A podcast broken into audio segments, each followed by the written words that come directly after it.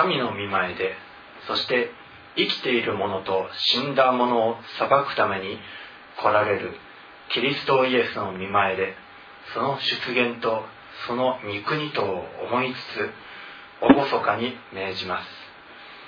御言葉を述べ伝えなさい。折が良くても悪くても励みなさい。咎め戒め励ましなさい。忍耐強く十分に教えるのです。アメン。この第二手モテの4章はパウロの、えー、死ぬ直前に書かれた、えー、言ってみれば遺書のような遺言のような、えー、えー、そうです。っていうのは、えー、パウロ自身がもうすでにもうすぐ世を去る時が近づいたということをこの書簡で、えー、書いております、えー、そしてもう私がパウロ自身がずっと歩んできた道を思い巡らしつつそして後に残る生徒たちのために思いつつその生徒たちの、うん、そうです。ですからとてもパウロのその思いが思い入れが強く書かれております。そしてその書き出しがですね非常に厳かですね。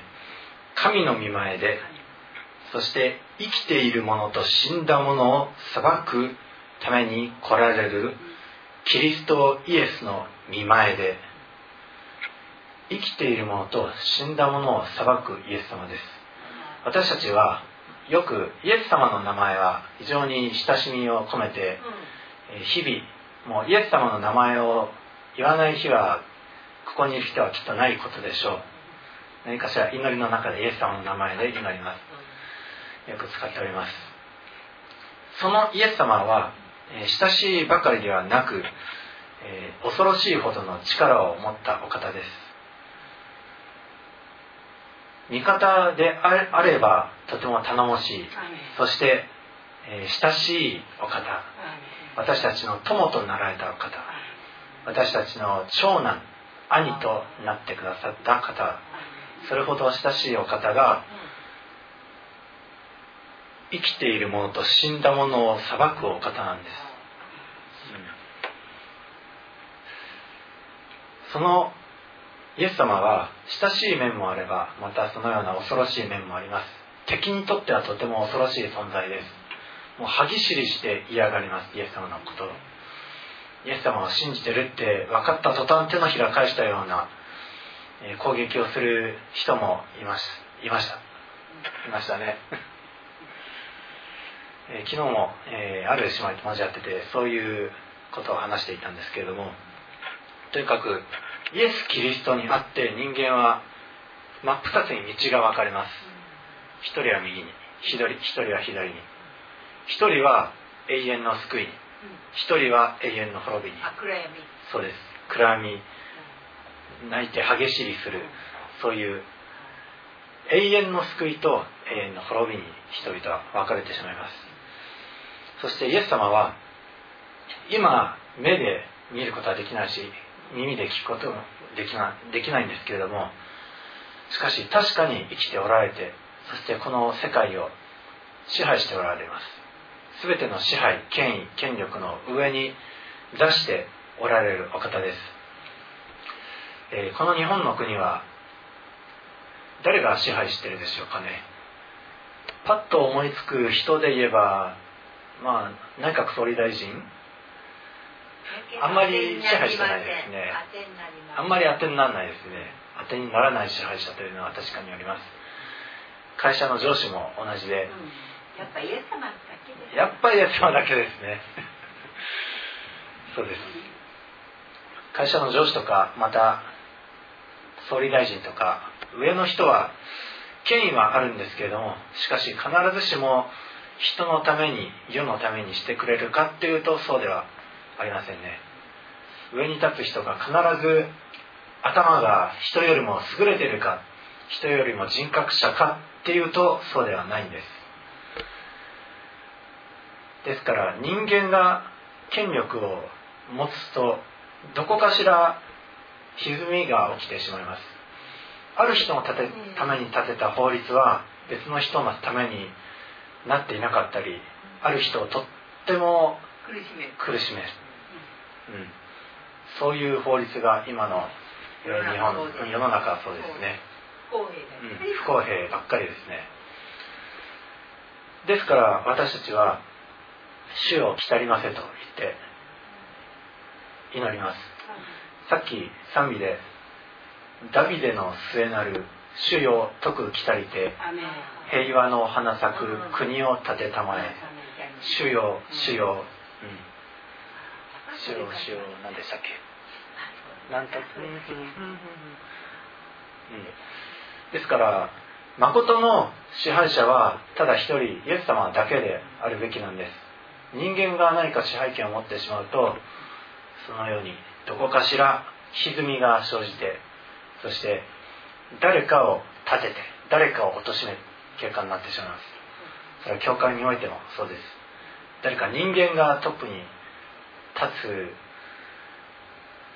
えー教会のトップは牧師みたいな感じで見られるんですけれどもでも本当のトップはイエス様です。アメン。私もこの講談を降りれば普通のみんなと同じですね。信徒です、まあ、ただ御言葉を、えーの奉仕を取っておりますのでもし私が普通に一緒に食事したり何のためもない話をしてるんであれば、まあ、それはそれで普通の兄弟なんですけども御言葉を伝えるのであれば私に限らず河合さんでも健二さんでも水野さんでも恵美子さんでも御言葉を伝えるのであれば兄弟姉妹がそれに聞き従うべきです。御言葉はえーとても大切な奉仕です。御言葉の務めは。パウロがここで生きている者と死んだ者の裁くために来られるキリストイエスの御前で厳かに命じた言葉がこれです。御言葉を述べ伝えなさい。折が良くても悪くても励みなさい。咎め戒め励ましなさい。忍耐強く十分に教えるのです。アメン。御言葉は全ての支配権威の上に存在します。というより支配権威の上にあるというよりももう物理法則以上の法則だと思ってください。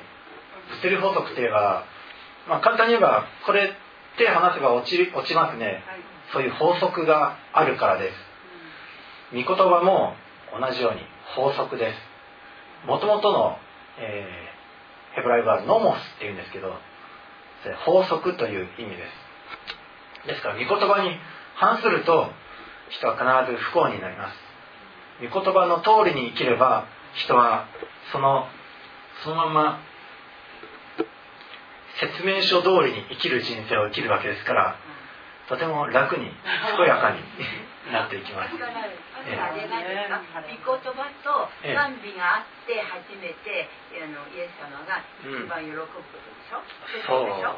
御言葉とそうですね賛美をイエスイエスはとても喜ばれますね、ね。うん。ないしどっちかかけてもいけないあとお祈りも大事ですよ、ね。祈りと。そうそうそうそうです。そう捧げ物。捧げるうん、捧げ物はですね何も献金に限らず皆さんの賛美もそうですしあと、うん、こうやって例えば、ね、電車にの何何十分か乗って来られたその時間を捧げるとか、労力エネルギーを捧げる。そういったことも十分捧げ物になります。そして御言葉はですね何も人を励ますばかりではありません、えーここでパウロが真っ先に言ってるのは「咎め戒め励ましなさい」「咎め」ですよ。咎める。どういう咎めでしょうかね。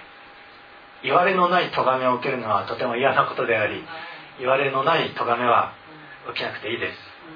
言われのある咎めは十分受けるべきですよ。そうですね。そうですよ、泥棒するなうん。一、生懸命働いて帰って弱い者を支えなさい。そうそうそう。泥棒する人になかなか面と向かって言えないことなんですけど、うん。でもその人のためにイエス様のために泥棒するな正直に働いて勤勉に働いて他の人を養うまでの立派な人になりなさい。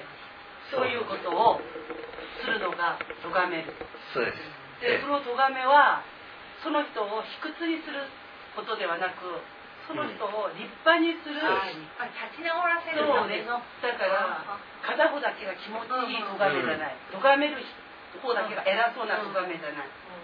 その咎められた人も叱りに刺される咎め、うん、そうです。暗闇から出してあげて。そうです。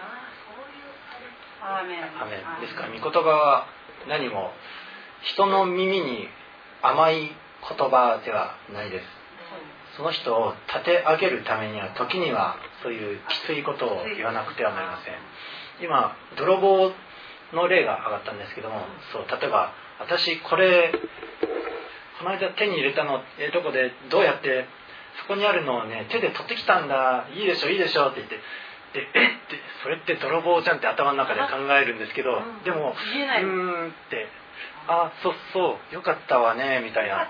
なかなか言えないものですね。今のあの小さい子供たちが万引きで取ってきたものを取ったのが人の子より、ね、いいもの取ったらおこっちの方が偉いだろうとか抜かり目ないだろうとか、そういうねこう風潮があるじゃないですか、ね、万引き大会じゃないけど、じゃあその子をよりよく立て上げるためにはどうしたらいいと思いますか？そういうことをした子その子を分かった時にはもし親で分かったらその子供を連れてそこに連れて行くべきです。お店にうん。それでうちの子がこういうことをやりました。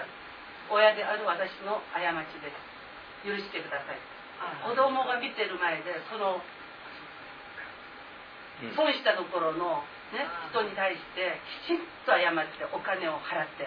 二度とそういうことをそれで自分がやったことによって親がこれだけあのもう人に頭を下げて恥ずかしい。かわいそうな思いをしているっていうことを子供が分かって、今度はそういうことしないようにす。すればいいんですけど最近の親は来てこう言うみたいです。払えばいいだろうあ子供が万引きで捕まって親来てくださいって言ったらはいはい「おいいくらなんだよ」そういうふうに言ってる。そうそういう親もいるみたい。あそういう子供はあれですね見つかってもお金払えばいいや見つからなければラッキーっていう。ね。世の中こんなもんだ。へっちょろいなっていう子供になってそれがいきどんどんどんどん罪が重くなるっていうか悪いことどんどんするわ、そうなんとにかくで私たちは、うん、立て上げるために時には咎め責め戒めるべきです。だから御言葉に盗んではならないという御言葉があるから。だからそれに反することがあった場合私たちは全力で真剣にそれを正すべきですね。ですから折が良くても悪くても折が悪い時何かこういう正論を言っちゃったらこの場の空気を乱すんじゃないかな。みんなが和気あいあいとやってるから私がこんなこと言っちゃったらちょっと空気よ読めない人間に見られるな。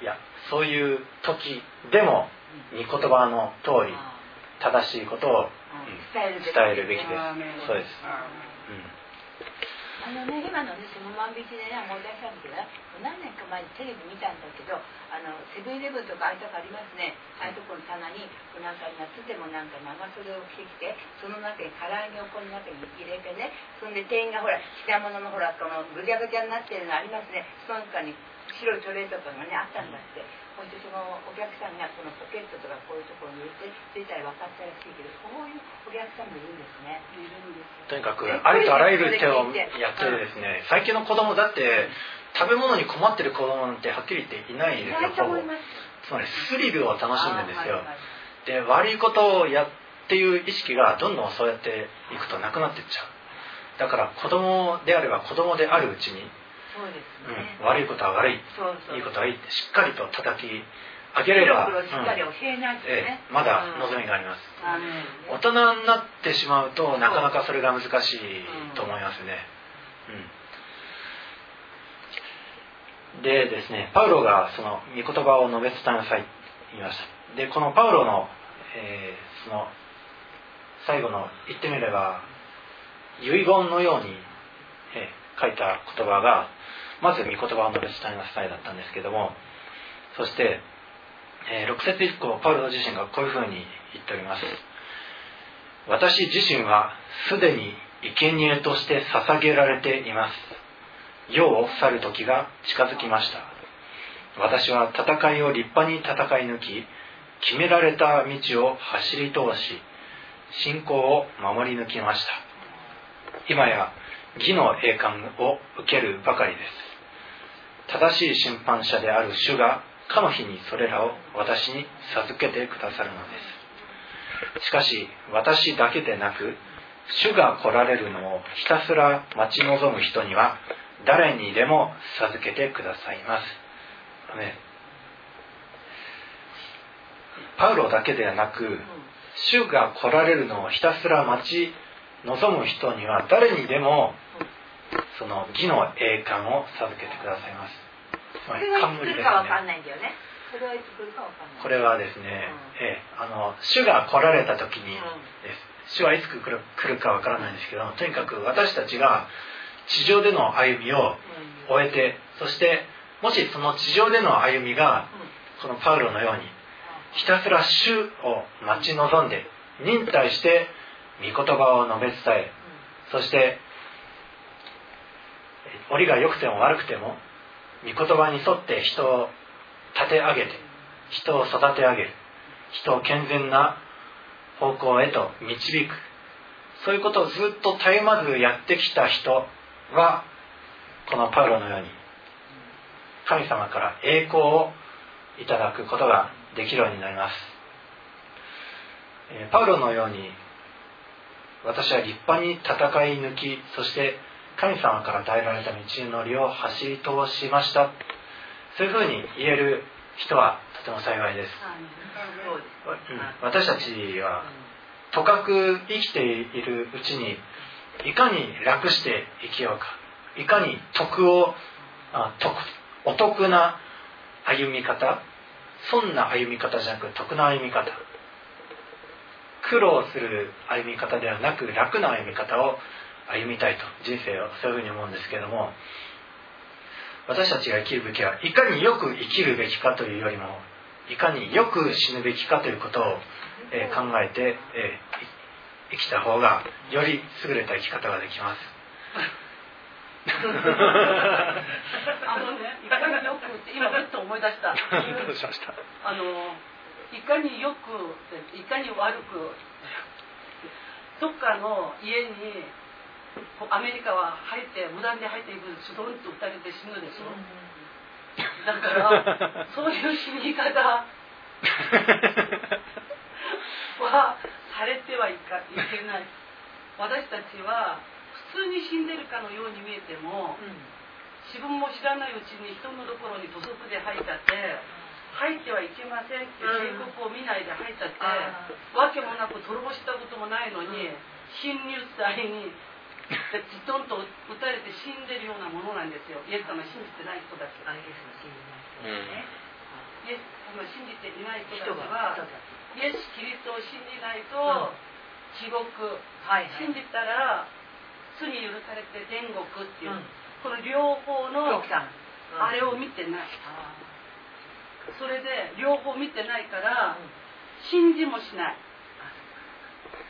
それである時警告をやってあるのにその警告の境をスッと入った時にズドンってわけもなく痛々してああ死んだって起きてみたら地獄ですよ。